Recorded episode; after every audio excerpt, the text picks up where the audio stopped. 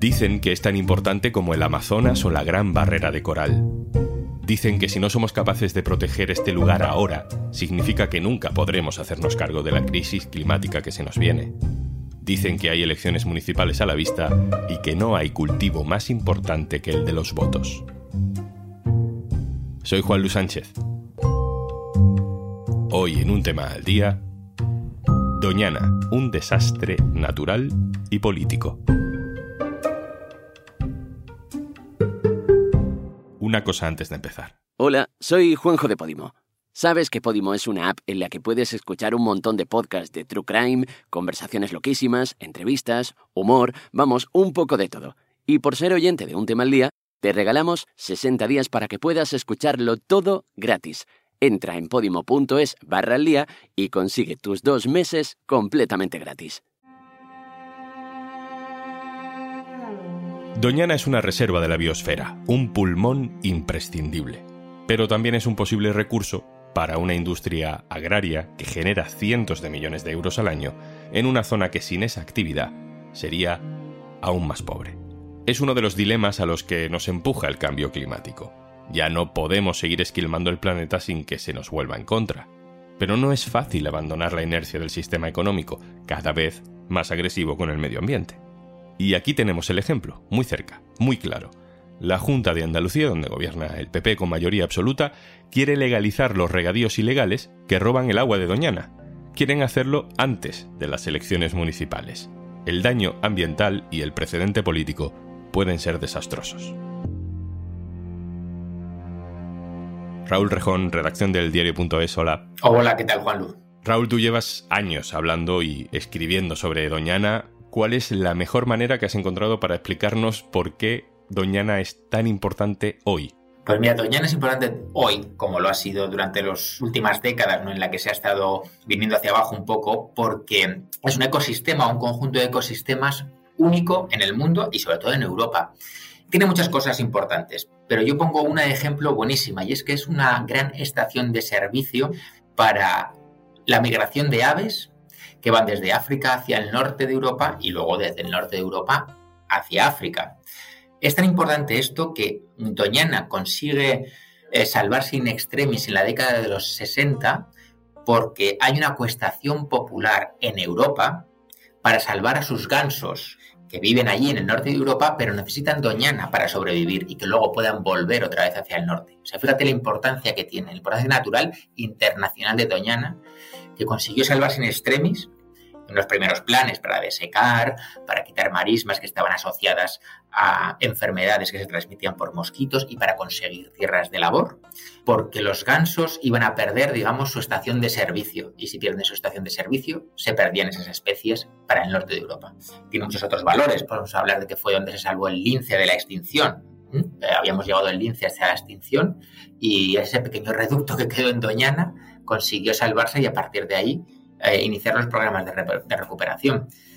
Eh, la importancia de Doñana es tan grande como, como para decir algunos estudios científicos que su deterioro supone mm, una catástrofe eh, natural como la de, por ejemplo, la deforestación en el Amazonas o la destrucción de la gran barrera de coral que hay en el sur del mundo. Doñana es un humedal que se está quedando sin agua. Raúl, tú llevas mucho tiempo contando que Doñana está llena de redes de regadío ilegales. ¿Qué significa eso? ¿Cómo son esas redes? ¿Cuál es el, meollo de este asunto que ahora ya mm, empieza a aflorar también políticamente? El meollo del asunto, según lo veo yo, es la industria intensiva del regadío que necesita agua para traducirlo en frutos que se traducen en dinero. Las redes de regadío ilegal, como dices, em, es alucinante. Eh, son conducciones que van por debajo de la Tierra durante kilómetros.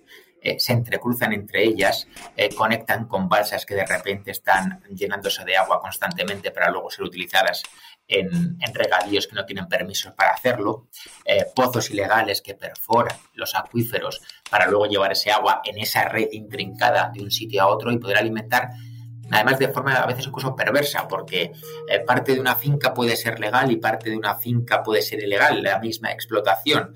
Entonces tiene derechos de agua para esas hectáreas, pero no tiene el derecho para utilizar el agua para otras hectáreas, con lo cual se crea una especie de tumor metido dentro del organismo que sería Doñana, que es un organismo delicado y que utiliza muchas cosas, em, de muy difícil solución porque ves a los agentes forestales encontrar pozos, son acosados por los agricultores que no tienen permiso. Para ahuyentarlos de la zona, tiene que actuar la Guardia Civil como escolta. La vida en esa zona a veces para estos agentes de la autoridad del agua es difícil. Eh, hemos informado de, personas que han sufrido acoso, han tenido que darse de baja psicológica por ese acoso. Es una cosa que mm, hemos dado en llamar a veces nosotros agropiratas, ¿no? Para utilizar ese agua. Y la solución que han elegido ahora es poner un montón de espacio que se había convenido que no era apto para hacer regadío, convertirlo en regadío. Esto lo haces mediante la transformación de la calificación del suelo. Eh, un suelo que estaba considerado X, de repente mm, le creas una ley para decir, bueno, pues este suelo que era así, ahora lo consideramos que puede ser de regadío.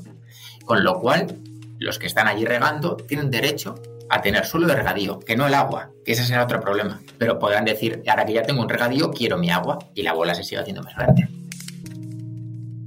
O sea que lo que está haciendo la Junta de Andalucía es convertir ese suelo donde está prohibido regar en un suelo donde sí se puede regar, aunque no haya agua para regar. Exacto, aunque no haya agua para regar. Son dos cosas diferentes. Pero entonces, una vez que tengan derecho a regar, dirán, mm, ¿dónde está mi agua?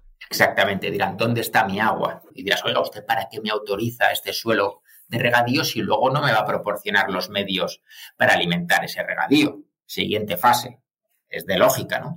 Exigir ese agua. Unos dicen que vendrá desde la cuenca del, río Tinto y el Piedras, otros dirán que les permitirán eh, tomar agua del acuífero, que eso va por otra administración. O sea, el follón que se monta es muy grande. Raúl Rejón, compañero del diario.es. Gracias. A vosotros, a vosotros por invitarme. Lucrecia Evia, directora del diario.es en Andalucía. Hola. Hola, Juanlu, ¿qué tal? Esto que nos explicaba Raúl suena un poco a chapuza política. Coges un problema y lo conviertes en otro problema más grave para salir del paso a corto plazo, ¿no? Cuéntanos exactamente qué está haciendo el Partido Popular, el gobierno de la Junta de Andalucía, con Doñana. El PP mm, va a iniciar la tramitación parlamentaria por vía de urgencia de una proposición de ley. Técnicamente es una proposición que quiere, y lo digo porque es un poco eufemístico, la regularización de suelo agrícola de cinco municipios de la Corona Norte de Doñana. ¿Esto qué significa? Pues que terrenos que ahora no están reconocidos como regadío, se les reconoce el derecho a regar. ¿Qué supone esto? Pues que explotaciones que han estado utilizando agua de manera ilegal, que la han estado sacando de los acuíferos de Doñana, de manera ilegal, sin permiso, quedarían reconocidas como tierras de regadío y con derechos de agua, o sea, con ese derecho a pedir el agua.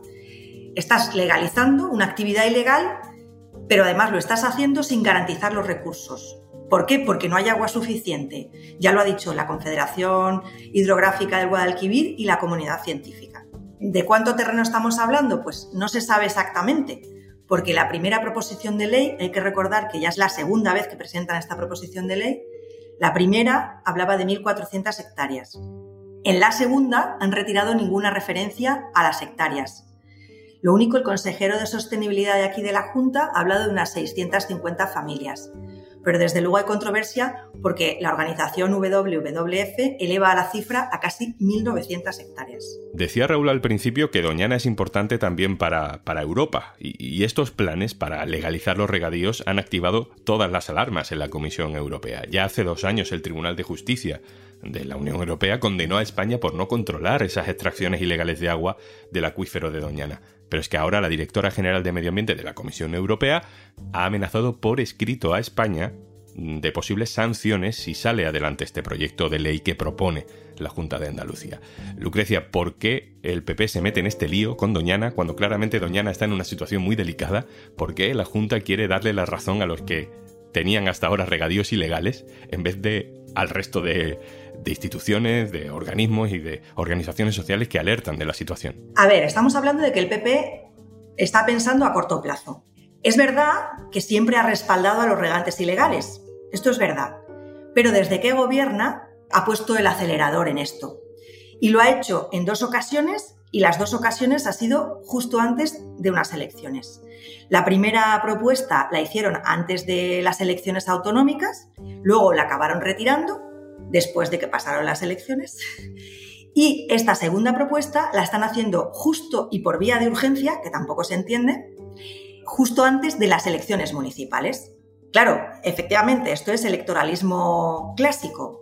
Ellos están pensando en que estamos hablando de pueblos gobernados mayoritariamente o bien por el PSOE o partidos independientes, que estamos hablando de una provincia como Huelva, que es mayoritariamente de izquierdas, incluso la Diputación, y ven ahí un nicho de votos que creen que a pesar de que toca Doñana, que es un punto importante para todos los andaluces, pues creen que eso no les va a restar votos fuera de la zona de Huelva, pero sí les va a sumar en esos municipios y podrían obtener las alcaldías.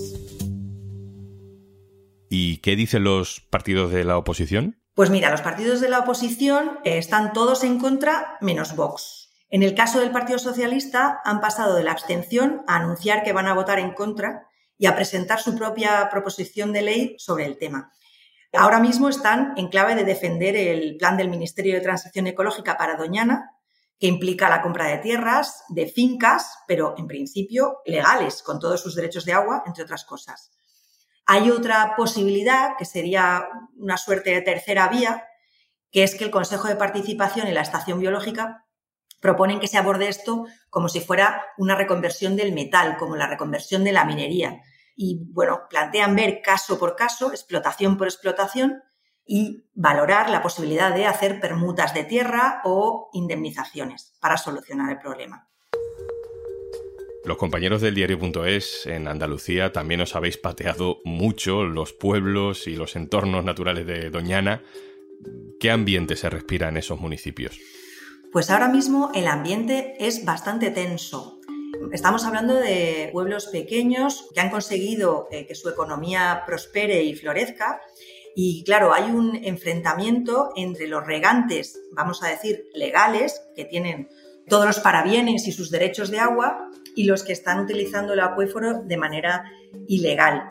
Lo que pasa es que el Partido Popular y Vox han conseguido que se instale en la comarca una sensación de que se van a salir con la suya, de que esto al final se lo van a regular y que van a poder seguir cultivando y cogiendo agua de donde corresponda. Entonces, claro, parece como que no tuvieran alicientes para dejar de actuar como lo están haciendo.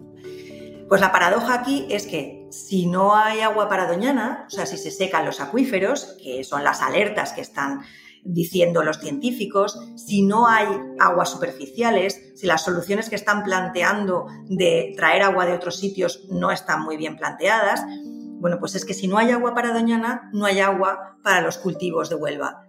O sea, que no gana nadie, que si se esquilma el agua de Doñana, pierden todos, o perdemos todos. Lucrecia Evia, directora del diario.es en Andalucía, gracias. Muchas gracias, Pablo.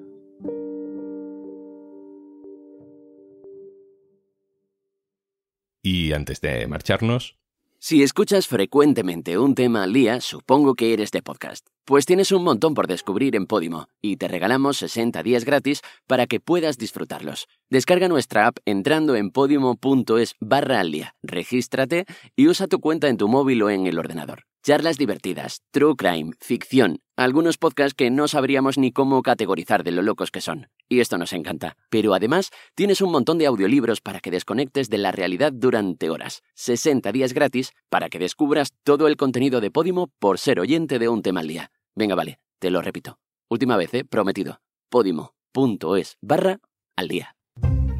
Esto es un tema al día, el podcast del diario.es. Si te gusta lo que hacemos, necesitamos tu apoyo. Hazte socio, hazte socia en el diario.es barra socio. Este podcast lo producen Carmen Ibáñez, Marcos García Santonja e Izaskun Pérez. El montaje es de Pedro Nogales. Yo soy Juan Luis Sánchez. Mañana, otro tema.